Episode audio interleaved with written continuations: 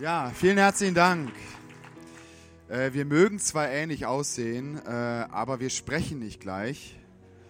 Und äh, ich hoffe, ist ein bisschen gewöhnungsbedürftig jetzt wahrscheinlich für den einen oder die andere. Aber ich kann leider kein Schweizerdeutsch und schon gar kein Berndeutsch da, oder wie das heißt. aber ich konnte vieles von dem verstehen, was du gesagt hast.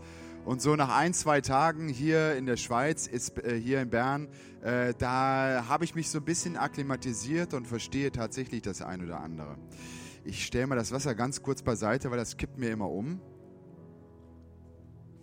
Und äh, wenn man so eingeladen ist wie ich, dann sagt man ja immer normalerweise so Sätze wie, äh, ach, ich freue mich ganz besonders, dass ich hier bin, danke für die Einladung und so weiter. Und die Leute denken immer, ja, ja, sagt er wahrscheinlich überall, nicht? Äh, aber deshalb sage ich das jetzt auch nochmal. Vielen herzlichen Dank für die Einladung. Danke für das Vertrauen, das ihr mir entgegenbringt. Und ähm, ich reise in der Tat viel rum und habe so fünf Tage die Woche meine Arbeit in Berlin, aber bin dann ganz oft eben auch noch unterwegs. Und äh, das, was, glaube ich, mich auf der einen Seite auszeichnet und auf der anderen Seite aber für manche sehr gewöhnungsbedürftig ist, ist, dass ich versuche, so authentisch und ehrlich wie möglich zu sprechen über solche Dinge wie Glauben, wie Leben, wie Krisen und so weiter. Und es gibt so einen schönen Spruch, den sage ich meinen Kindern immer, also den Kindern, mit denen ich arbeite. Ich sage, deine Schwäche ist deine Stärke und deine Stärke kann auch oft deine Schwäche sein. Und Authentizität das ist so eine Geschichte. Das, äh, man hat ja oft den Eindruck, wenn man dann hier vorne steht, nicht wahr? Und dann fragt man sich morgens, steht man vor dem Spiegel, sagt, was zieht man denn an und wie kann man einigermaßen mit den ICF-Leuten cool mithalten und so. Und das ist wirklich so. Ich nenne ICF immer die Gemeinde der Reichen und Schönen. Und äh, müsste man nach Berlin kommen, Alter. Puh. Äh, außer ICF, die sehen alle gut aus. Aber ähm, dann äh, ist man ein ganz normaler Mensch am Ende des Tages. Versteht ihr? Also man ist ein ganz normaler Mensch. Und es ist mir wichtig, dass, dass ihr das wisst. Äh, ich beanspruche nicht für mich, dass ich das Leben begriffen habe. Ich beanspruche schon gar nicht für mich, dass ich den Glauben begriffen habe. Deshalb sagt Jesus auch, wo zwei oder drei in meinem Namen versammelt sind, da bin ich mitten unter ihnen. Denn wir brauchen mindestens zwei oder drei Sichtweisen von Gott, um einigermaßen komplettes Bild zu haben, wer Gott dann eigentlich ist und worum es beim Glauben überhaupt geht. Jetzt heute Morgen sage ich meine Sichtweise. Und ich lade Sie alle und euch alle ganz herzlich ein, mir dabei zu folgen. Und ich stelle mich gern zur Debatte mit dem, was ich sage. Ich stelle das gern zur Diskussion. Und ich stelle das auch gerne zur Reaktion frei. Denn ich glaube, dass Liebe und das Leben und das Glauben und Vertrauen und das Liebe und Hoffnung ganz oft eine Reaktion von uns braucht. Das werde ich am Ende auch nochmal machen. Deshalb möchte ich dich jetzt, möchte ich euch, möchte ich Sie bitten, äh, ganz genau zuzuhören, sich zurückzulegen das Herz ein bisschen offen zu machen und zu sagen, vielleicht ist genau da heute was für mich persönlich dabei. Ganz egal, ob wir hier mitarbeiten, ganz egal, ob wir zum ersten Mal vielleicht hier sind in diesem Gottesdienst, ganz egal, ob wir schon hundertmal hier waren. Ich glaube, dass Gott in jede Situation reinsprechen kann. Und ganz ehrlich gesagt, er spricht auch gerade in meine Situation rein. Ich habe gesagt, ich mag es, authentisch zu sein und ich werde hier keinen Seelenstriptease machen. Ähm, das ist, glaube ich, nicht angebracht, aber ich befinde mich zurzeit auch in einer sehr schwierigen und angespannten Situation in meinem Leben. Wahrscheinlich mit die schwierigste Situation. Genau das wollte ich vermeiden.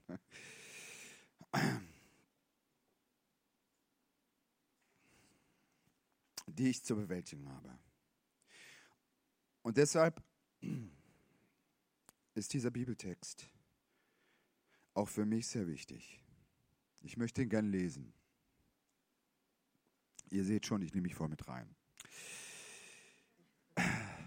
Markus 5 steht eine Geschichte, die hat mich vor Jahren einmal ziemlich geflasht und ziemlich vom Hocker gerissen. weil das so eine authentische, schöne Geschichte ist. Es geht beim Glauben, bei Kirche und Liebe äh, gar nicht so darum, dass wir perfekt sein müssen, versteht ihr? Es geht um unsere Macken im Leben, unsere Brüche im Leben. Äh, deshalb ist diese Jeans so teuer hier, weil die Macken und Brüche hat. Ja? Ich habe gestern einen neuen Gürtel bekommen hier, geschenkt vom ICF. Das Ding ist sauteuer, weil das echt ist und weil das Macken hat, weil das Patina hat, weil das hier, äh, versteht ihr? Du bist wertvoll in deinem Leben, weil du Macken hast, weil du eine Muster hast in deinem Leben, weil du Gebrauchsspuren aufweist. Und das macht Dinge wertvoll. Das macht dein Leben und mein Leben auch ganz besonders wertvoll. Auch wenn wir manchmal sehr schwer leben. Und wir haben das in dem tollen Clip vorhin gesehen, vor diesem Hope Alive. Ey, wir rennen doch alle manchmal irgendwelche Hügel rauf oder Hügel runter. Wir denken, wie soll das weitergehen? Willkommen beim Menschsein. Willkommen beim Menschsein. Und Christen, und das vergessen viele, sind auch Menschen. Huh, surprise. Ja? Und Luther sagt, wir brauchen zwei Bekehrungen. Eine Bekehrung hin zu Gott und dann wieder eine Bekehrung hin zu Menschsein. Dass wir checken, stimmt. Ich bin eigentlich auch da, wo alle anderen sind. Aber deshalb ist Glauben so wichtig. Ich lese aus Markus 5. Und als Jesus wieder herübergefahren war im Boot, versammelte sich eine große Menge bei ihm und er war am See. Und da kam einer von den Vorstehern der Synagoge mit Namen Jairus. Und als er Jesus sah, fiel er ihm zu Füßen und bat ihn sehr und sprach, meine Tochter liegt in den letzten Zügen. Komm doch und lege deine Hände auf sie, damit sie wieder gesund werde und lebe. Und Jesus ging hin mit ihm. Und als er ihm folgte, folgte Jesus eine große Menge und sie umdrängten ihn. Und da war eine Frau in der ganzen großen Menge, die hatte den Blutfluss seit zwölf Jahren. Klammer auf, das war eine damals unheilbare Krankheit. Erzähle ich gleich noch ein bisschen was darüber. Und sie hatte viel erlitten von vielen Ärzten und hatte all ihr Hab und Gut dafür aufgewandt, aber es hatte ihr nichts geholfen, sondern es war noch schlimmer mit ihr geworden. Und als die von Jesus hörte, da kam sie in der Menge, in der ganzen Menge von hinten an Jesus heran und berührte sein Gewand. Denn sie sagte sich, wenn ich nur seine Kleider berühren könne, dann würde ich gesund. Und sogleich versiegte die Quelle ihres Blutes. Sie wurde gesund und sie spürte es an ihrem Leib, dass sie von ihrer Plage geheilt worden war. Und Jesus spürte, dass eine Kraft von ihm ausgegangen war. Und er wandte sich um in der Menge und schaute nach der, die das getan hat. Und er sprach, wer, wer hat mich berührt? Wer hat meine Kleider berührt? Und seine Jünger sprachen zu ihm, du siehst, dass sich die Menge umdrängt und fragst, wer hat mich hier berührt? Und er aber sah sich um nach der, die das getan hatte. Und die Frau aber fürchtete sich und sie zitterte und sie weinte, denn sie wusste, was an ihr geschehen war. Und sie kam und fiel vor Jesus nieder und sagte ihm ihre ganze Wahrheit. Sagte ihm ihre ganze Wahrheit. Und er aber sprach zu ihr, meine Tochter, mein Kind, dein Glaube hat dich gesund gemacht. Geh hin in Frieden und sei geheilt von deiner Plage. Und als er noch so redete, da kamen einige aus dem Haus von den Vorstehern der Synagoge und sprachen, deine Tochter ist gestorben, was bemühst du dich weiter? Jesus aber hörte mit, alles was gesagt wurde und sprach, fürchte dich nicht, glaube nur. Die Geschichte geht noch weiter, aber ich möchte so ein paar Bemerkungen machen, die vielleicht für den einen oder die andere heute Morgen wichtig ist und vor allem auch für meine Situation sehr wichtig ist. Das erste ist, die Geschichte startet mit einem großen Plot, also mit einer ganz anderen Geschichte. Ich möchte nämlich eigentlich auf die blutlösige Frau, auf die Frau, die diese Plage hatte, die diese Sorgen hatte, die diese Nöte hatte, die alles versucht hat in ihrem Leben, um irgendwie zurechtzukommen. Und diese Geschichte ist eingebettet in eine riesen dramatische Lebensgeschichte. Ich selber habe eine Tochter und glaubt mir, wenn meine Tochter am Sterben lag,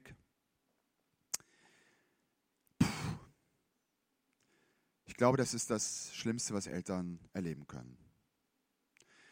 Und dieser Vater, dieser Vorsteher der Synagoge, ein, ein, ein, ein frommer Jude, der kommt zu Jesus und das ist die Dramatik, die dramatische Geschichte, um die es hier eigentlich geht. Es geht um Leben und Tod. Es geht darum, dass Jesus gerufen wird, um ein Menschenleben, um eine, ein kleines Kind zu retten.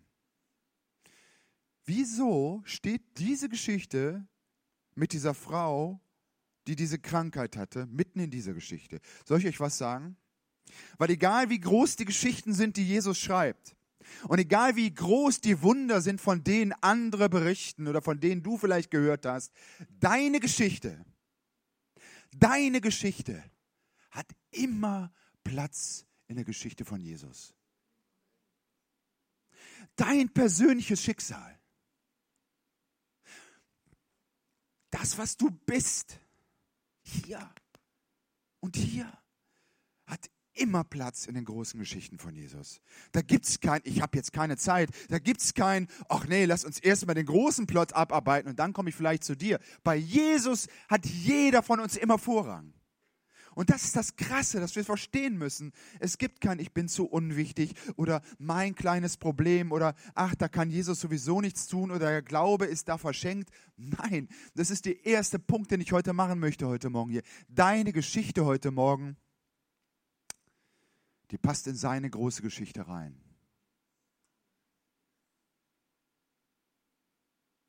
Deine Geschichte. Egal wer du heute Morgen bist. Passt in seine Geschichte rein. Dann geht es aber weiter. Jetzt ist da eine Frau, ihr habt gesagt, die hat den Blutfluss, das war eine unheilbare Krankheit und wer sich im Judentum neutestamentliche Umwelt ein bisschen auskennt, der weiß, dass alles, was mit Blut zu tun hat, unrein war. Das heißt, man durfte die Frau nicht berühren, man durfte mit der Frau nicht reden, die wurde gemobbt, die wurde ausgegrenzt, die wurde aus der Familie ausgestoßen, die lebte alleine irgendwo und kriegte irgendwelche Almosen, weil arbeiten durfte sie auch nicht. Also komplette soziale Ausgrenzung. Mobbing pur. Und ich möchte das gar nicht ausspielen gegen den, die dramatische Geschichte mit der Tochter, aber das ist auch eine Art Tod, den man sterben kann. Und zwar mitten im Leben. Wenn man ausgegrenzt wird. Und vor allem, das finde ich so krass in dieser Geschichte, es heißt nicht die Auferweckung der Tochter des Jairus und die Heilung der blutflüssigen Frau. Äh, da, da steht kein Name, die wird definiert über ihr Problem. Diese Geschichte dieser blutflüssigen Frau, wie immer sie auch hieß, ja, die ist durch ihr Problem definiert in dieser Geschichte. Das kenne ich so gut, auch in christlichen und frommen Kreisen. Mal ganz ehrlich, das ist die, die geschieden ist. Das ist der, der homosexuell oder schwul ist. Das ist der, der mal im Knast war. Das sind die, die was weiß ich was. Wir stigmatisieren uns ganz oft gegenseitig, geben uns Namen, geben uns Stempel, geben uns Schubladen. Bei Jesus existiert das alles nicht. Jesus, auch wenn alle anderen Menschen dich in der Schublade sehen, wenn du dich selber in der Schublade siehst, Jesus sieht dich nicht da. Und ich sage dir gleich warum. Die Geschichte geht weiter. Es ist so eine Art russisches Roulette, was hier passiert. Denn ich habe schon gesagt, die Frau war unrein. Ähm, das heißt, sie durfte auch niemanden berühren, schon gar kein Rabbi, schon gar keinen Gelehrten. Und Jesus hatte den offiziellen Status eines Rabbunis, eines Meisters, eines Schriftgelehrten. Er trug die Kleider eines Schriftgelehrten. Er war äußerlich erkennbar als Schriftgelehrter. Jesus war nicht der einzige Rabbi, der umherzog. Da gab es Hunderte. Und die hatten alle Jünger.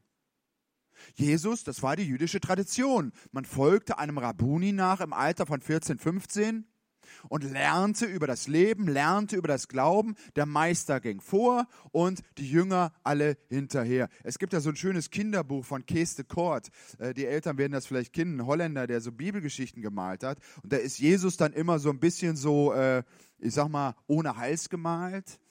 So ein bisschen viereckig, ganz großen Kopf und ganz große Augen. Und Jesus geht dann immer vorne weg so. Und die zwölf Jünger gehen immer so hinterher, original, immer so hinterher. Ja, ist halt ein Kinderbuch, holzschnittartig, aber genau so kann man sich das ungefähr vorstellen. Jesus geht vor und 14, 15, 16-jährige Jungs, Petrus war so um 18, 19 rum, der war ein bisschen älter, aber die gingen hinterher. Das heißt, es waren zu dem Zeitpunkt keine gestandenen Männer, das waren Jugendliche. Die Jünger waren Jugendliche. Das waren, die waren in der Pubertät. Also ich weiß nicht, ob Jesus sich das gut überlegt hat. Und es folgte ihm eine große Menge, heißt es da. Und diese Frau, die hatte so eine innere Not, die hat all ihre Kohle, all ihr Geld, ja, also ich weiß, dass ich da hier auf offene Ohren stoße in der Schweiz. Geld.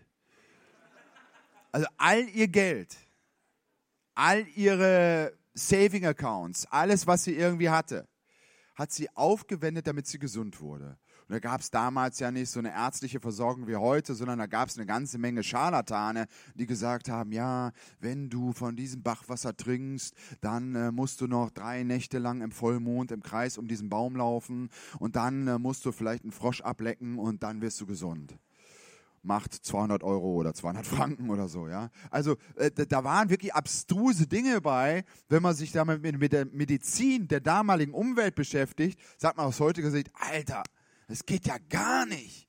Aber wisst ihr was? Menschen, die Hoffnung brauchen, den kannst du alles Mögliche verkaufen. Menschen, die Hoffnung brauchen, da kann man viel Geld mitmachen.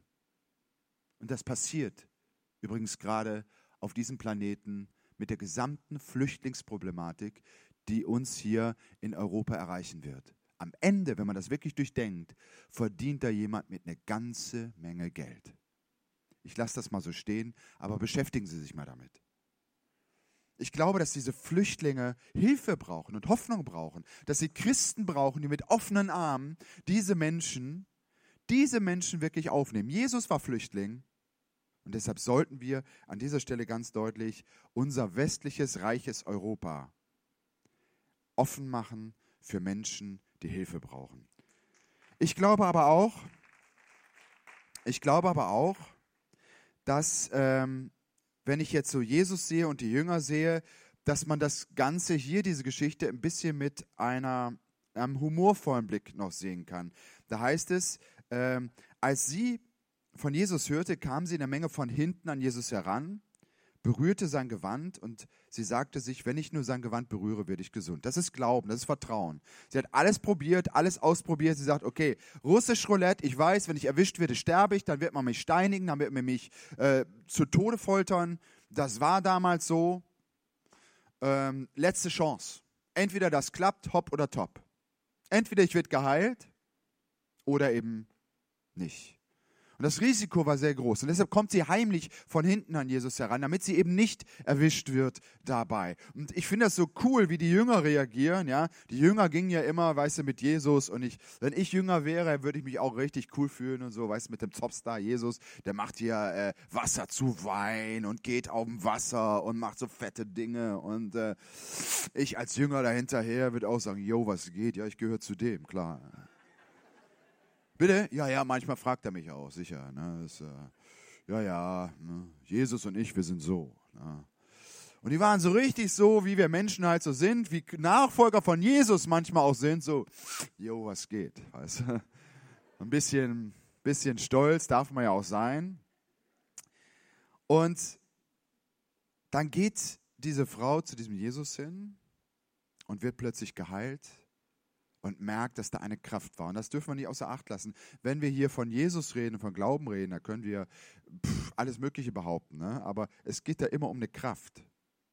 Es geht um eine Kraft, die in diese dreidimensionale Welt eingreift und die erlebbar ist. Und das ist die Kraft des Heiligen Geistes. Ist der Vater, Sohn und Heiliger Geist. Von uns Menschen eine künstliche Unterteilung der Gottheit, damit wir das überhaupt irgendwie verstehen.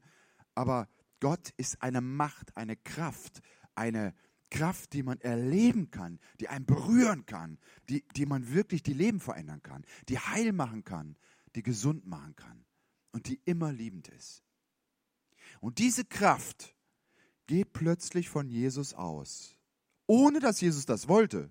Jesus hat sich nicht entschieden und hat gesagt, okay, ah, du glaubst und du vertraust, okay, warte, jetzt sende ich dir eben meine Kraft. Ah, danke sondern die Frau hat geglaubt. Die Frau hat vertraut und hat alles auf eine Karte gesetzt und macht das und dann ging die Kraft von Jesus aus. Fast wie ein Automatismus. Fast als ob Jesus nur auf Menschen wartet, weil alles bereit ist. Alles ist bereit und wir müssen nur zugreifen. Fast so. Und die Reaktion der Jünger ist, als Jesus sagt, wer hat mich berührt, ist auch wie wir. Das sind absolute Nixpeiler, die Jünger. Die checken überhaupt nichts. Jesus fragt nicht, wer hat mich berührt, nach dem Motto, wer hat mich angerempelt oder so, ja. Und äh, die Jünger dann wahrscheinlich so, boah, ey, ich glaube, der Jesus ist echt müde. Ich weiß ja, alle rempeln ihn an und grapschen ihn an und alle wollen irgendwas und er fragt, wer hat mich berührt? Hä? Ah, vielleicht müssen wir mal wieder ein bisschen mehr Verantwortung übernehmen. Ne? Der schafft's nicht mehr, ja. Ja. Die verstehen überhaupt nicht, was da passiert ist. Und das passiert bei vielen christlichen Veranstaltungen. Die Jünger, die Christen verstehen überhaupt nicht, was Gott, was Jesus da überhaupt macht. Ne? Wir denken, wir verstehen. Aber in Wirklichkeit können wir es auch gar nicht verstehen.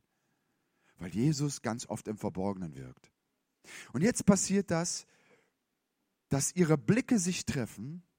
Und das ist, manchmal kennt man das ja, man guckt so und so, dann bleibt man irgendwo so, bleibt man irgendwo an einem Augenpaar hängen. Und dann denkt man, da ist sofort Datenaustausch. 80 Prozent der zwischenmenschlichen Kommunikation geht über die Augen. Nicht über die Worte, nicht über den Körper, über die Augen.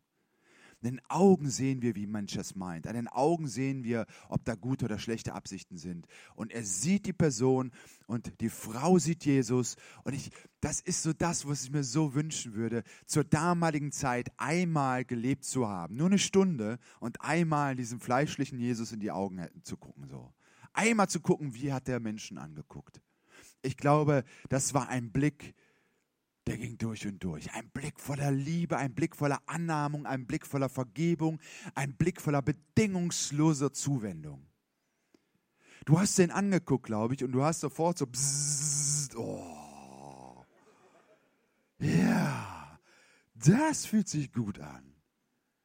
Und diese Frau bricht vor Jesus nieder, sie ist geheilt worden und sagt ihm ihre gesamte, ihre ganze Wahrheit. Auch ein schönes Bild, oder? Und jetzt kommt der Clou an der eigentlichen Geschichte in der Geschichte. Das ist die Geschichte von der blutflüssigen Frau und am Ende von der Geschichte bekommt die Frau einen neuen Namen. Sie wird nicht mehr über ihr Problem definiert. Wird, sie wird nicht mehr gesehen als die, die die Krankheit hatte oder hat, die ausgegrenzt und gemobbt und dies und jenes war, sondern Jesus gibt ihr einen neuen Namen, eine neue Zukunft, eine neue Identität. Das ist der Grund, warum Menschen an Christus glauben. Da heißt es dann, er aber sprach zu ihr, meine Tochter, mein Kind, jetzt bist du zu Hause. Jetzt kann deine Seele Anker finden. Jetzt wird alles gut. Jetzt bin ich bei dir. Und in dieser Geschichte, wo am Ende die Tochter des Sairus wieder auferweckt wird, wo sie wieder ins Leben kommt, kommt inmitten dieser Geschichte eine andere Frau wieder zurück ins Leben. Das gilt für Männer, das gilt für Frauen, das gilt für mich, das gilt für dich. Egal wie du heute Morgen bist, egal wo du herkommst, egal was du glaubst. Und ich möchte zu dir jetzt so fünf bis sechs Minuten mal Tacheles reden, wovon ich zutiefst überzeugt bin. Ich bin zum Ersten zutiefst davon überzeugt, dass wir uns von hinten an Jesus ranschleichen dürfen. Wenn du heute Morgen hier bist und sagst, oh, ich weiß gar nicht, was passiert zum ersten Mal hier und dann kommen da plötzlich so Lieder, die ich gar nicht kenne und alle stehen plötzlich auf und äh, winken irgendwem und denkst, was ist denn hier und so. Äh, ja, das ist ja erstmal gewöhnungsbedürftig, ja, wenn man so fremd hier reinkommt und ich komme aus der evangelischen Kirche, da geht alles so liturgisch zu und so und hier plötzlich bam, bam, bam, bam, what? Okay. Aber weißt du was, du darfst hier genauso sein, wie du bist und du darfst sogar ganz heimlich, still und leise von hinten an Jesus rankommen. Weil ich kenne dein Problem nicht, vielleicht hast du auch keins, dann beglückwünsche ich dich von ganzem Herzen, denn das ist auch mal ein schönes Lebensgefühl. Muss man einfach mal definitiv dazu sagen. Feier diesen Moment, denn irgendwann werden wir auch mal wieder abhill müssen. Also, das ist schon eine coole Sache. Aber ich wende mich vor allen Dingen an die, die jetzt in irgendeiner Krise sind oder die äh, sich wünschen, so ein existenzielles Erlebnis mit Gott mal zu haben. Du darfst dich von hinten an Jesus ranpirschen. Das muss hier keiner mitkriegen, verstehst du?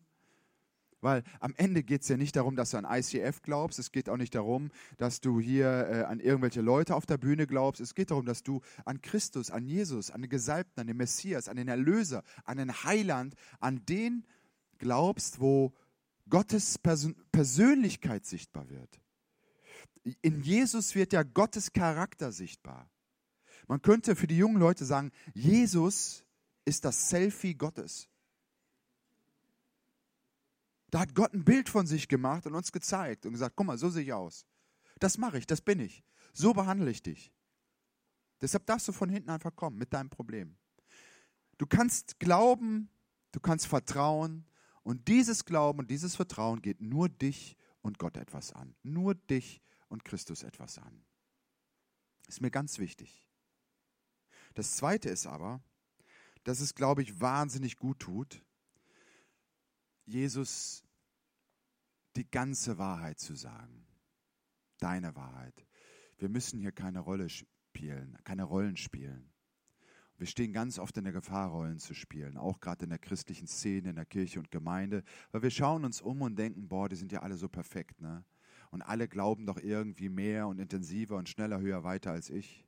Und alle denken irgendwie ganz oft so, oh, krass und so, aber wenn es mir mal schlecht geht, soll ich dir was sagen? Kirche und Gemeinde und Glauben ist kein Hotel für Heilige, sondern ein Sanatorium für Sünder. Und Sünder bedeutet die Leute, die wissen, ich mache halt nicht alles richtig. Herzlich willkommen hier. Du musst keine Rolle spielen. Du kannst Jesus die ganze Wahrheit sagen. Alles. Und dann sind wir immer noch bei dir und Jesus. Und dann hoffe ich für dich auf so einen Moment, wo eure Augen sich treffen. wo du plötzlich siehst und merkst, dass Jesus dich erkennt. Und es gibt kein schöneres Gefühl auf diesem Planeten,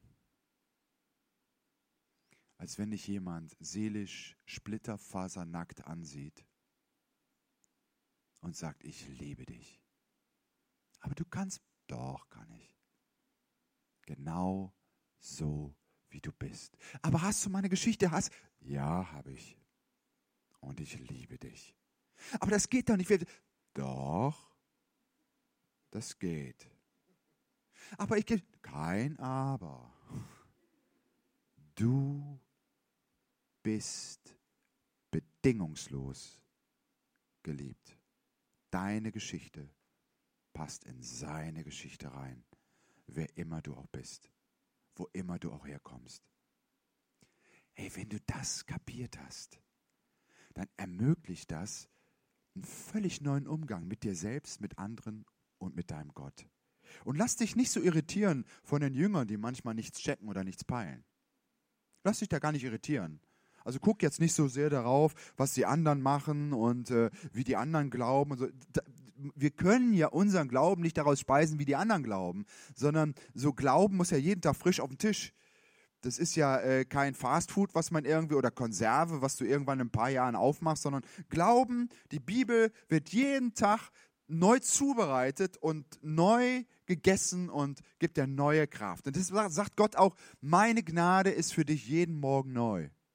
Da kommt keine gebrauchte Eimer Gnade nach dem Motto, das war noch übrig von letzter Woche, Hey, seine Gnade ist jeden Morgen neu. Gott macht sich jeden Morgen über dich Gedanken, was kann ich dir heute an gnadenvollen Taten zukommen lassen? Weil er dich kennt, weil er weiß, wer du bist und weil du zu ihm gehörst mit deiner gesamten Geschichte. Ihm die ganze Wahrheit zu sagen, das ist befreiend. Dazu muss man mutig sein. Weil ich viele Menschen kenne, die sich selber noch nicht mal die gesamte Wahrheit sagen, geschweige denn Gott. Und dann heißt es da, sie zitterte und sie weinte, denn sie wusste, was an ihr geschehen war, und sie fiel vor ihm nieder. Und Jesus sagt, ey, mein Kind, meine Tochter, dein Vertrauen und dein Glauben hat dich gesund gemacht, hat dich heil gemacht. Gehe hin in Frieden. Und das ist so eine Sache, wenn ich vorhin erklärt habe, worum es beim Glauben geht, dass deine Geschichte in seine Geschichte gehört, dass wir vertrauen können, dass wir von hinten an Jesus rangehen können, dass, dass das eine ganz intime Liebesgeschichte ist zwischen dir und Christus, dass es eine ganz intime Vertrauensbeziehung ist zwischen dir und Gott, dann gehört auch dazu, dass das Betriebssystem, was du dann lebst, geprägt ist von einem Frieden, der alle Vernunft übersteigt. Ich habe vorhin erzählt ähm, oder am Anfang angedeutet, wo ich so ein bisschen emotional berührt war, ähm, dass, dass es, ich gerade in einer ganz schön schwierigen Situation stecke und ich trotzdem einen Frieden mit mir rumtrage, wo ich sage, am Ende vertraue ich dir, Gott. Ich, keine Ahnung, wie es wird, keine Ahnung, wie es ausgeht. Ich weiß es nicht. Aber hier drin weiß ich, ich bin nicht alleine. Hier drin weiß ich, ich bin geliebt. Hier bin, dann weiß ich so sehr, dass Jesus mit mir geht. Weißt du das? Das ist dieser Friede, der alle Vernunft übersteigt. Das, Betrieb, das Betriebssystem der Christen. Und das kannst du erleben. Zumindest sagt es die Bibel. Ich kann es jetzt behaupten, aber ausprobieren musst du das schon selber. Du musst Jesus berühren und Jesus muss dich berühren. So einfach ist das. Und dieser Vorgang, der hier beschrieben wird, und das müssen wir vom Alten Testament wissen, die Juden haben das sofort verstanden, äh, es gibt unterschiedliche Worte für Anbetung. Eins davon im Alten Testament heißt Shacha. Shacha wird äh, zum Beispiel als Absalom, der Sohn von, äh, von ähm, David, äh, als der zurückkommt und um Vergebung bittet. Was passiert da?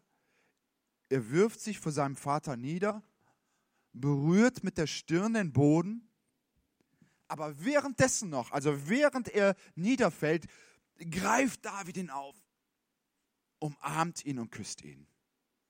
Und das wird im Hebräischen nur mit dem Wort Shacha. Das war ein Vorgang, ein gnadenvoller Vorgang. Und Shacha bedeutet übersetzt Anbetung. Das, was hier passiert mit dieser Frau, die vor Jesus niederfällt und zittert und weint, und Jesus wendet sich ihr zu und nimmt sie in den Arm und sagt, meine Tochter, ist Anbetung. Darum geht es bei Anbetung. Da geht es nicht darum, dass ich ihm Komplimente mache den ganzen Tag und na, na, na, na, na, und du bist toll, du bist groß, ich bin nix, aber du bist groß. Hey, bei Anbetung geht es darum, dass du erfährst, dass du von Gott in den Arm genommen wirst und auf deine Macken und Wunden und Brüche geküsst wirst. Es geht um Liebe. Die Kapitulation vor Gott. Ich habe alles probiert in meinem Leben. Und jetzt probiere ich das. Und unter uns, ja, entweder ist das, was wir hier sagen, was ich ganz oft sage, eine psychologische Hilfe und Gott gibt es gar nicht. Es könnte auch sein, dass es äh, so eine Art Sektentrick ist oder so, wo man sagt, okay, da bauen wir ein System auf. In Wirklichkeit geht es aber dann nur darum, äh, dass man Geld spendet. Darum geht es auch nicht. Sondern wenn du von hinten an Jesus rankommen kannst und das für dich machen kannst und keiner verifiziert, was da eigentlich ist, dann geht es wohl doch um dich, um dein Leben um die größte Liebesbeziehung, die du überhaupt haben kannst in diesem Leben. Weil du dich durch Gott am Ende selber liebst. Das ganze Evangelium, die gesamte Bibel ist nicht wegen Gott geschrieben. Der weiß das alles. Es ist wegen dir geschrieben. Es geht um dich immer nur um dich. Um dich, um dich, um dich. Und deshalb bin ich heute hier, um euch das zu sagen, um mir das auch nochmal zu sagen. Ich glaube, dass es möglich ist, heute Jesus zu berühren.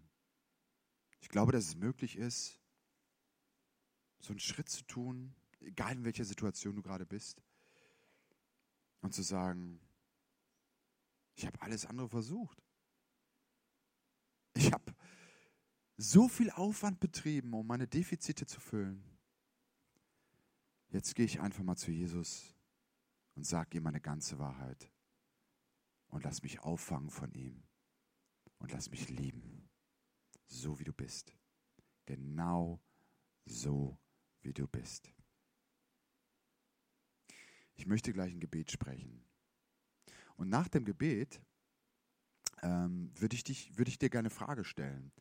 Ich mache das ganz selten, aber heute Morgen mache ich das, weil ich den Eindruck habe, dass es gut ist.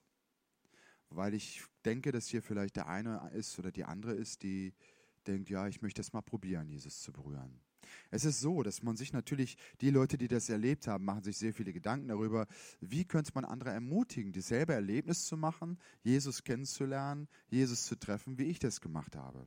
Und deshalb gibt es da zum Beispiel so eine Ecke Face-to-Face. -face. Da kann man nach dem Gottesdienst hingehen oder man kann überhaupt dahin gehen. Da sind Leute, die mit einem beten, die mit einem reden und die sagen, oh krass und so, gerne helfe ich dir dabei.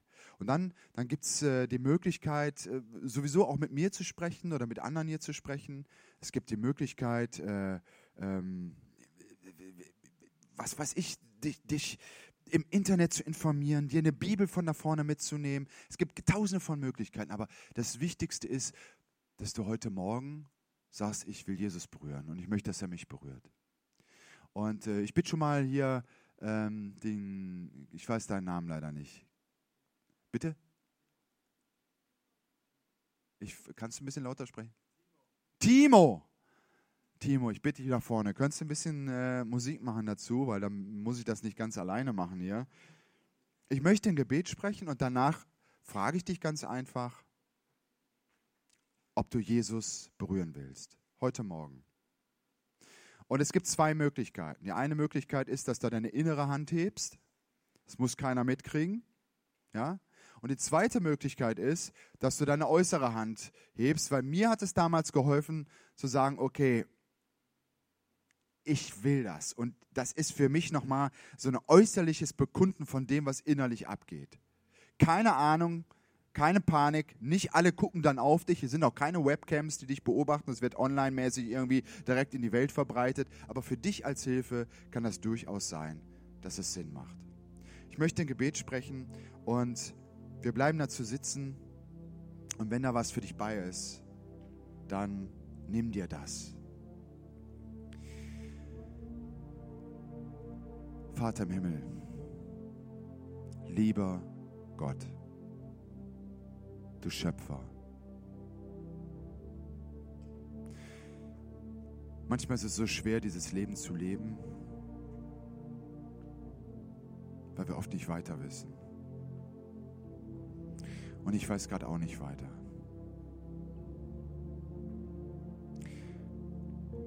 Ich möchte dich jetzt bitten, dass du heute Morgen durch die Reihen gehst, ganz unspektakulär, ganz unaufgeregt, dass du Menschenherzen berührst. Es sind hier so viele, die sich danach sehen, von dir berührt zu werden.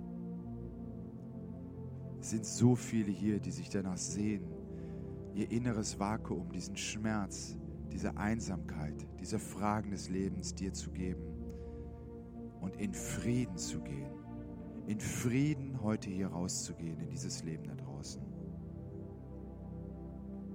Aber meine Worte sind nur die Worte von Thorsten Hebel. Deine Berührung spricht für sich selbst.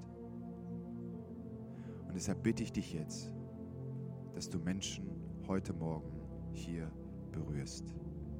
Im Namen Jesu Christi.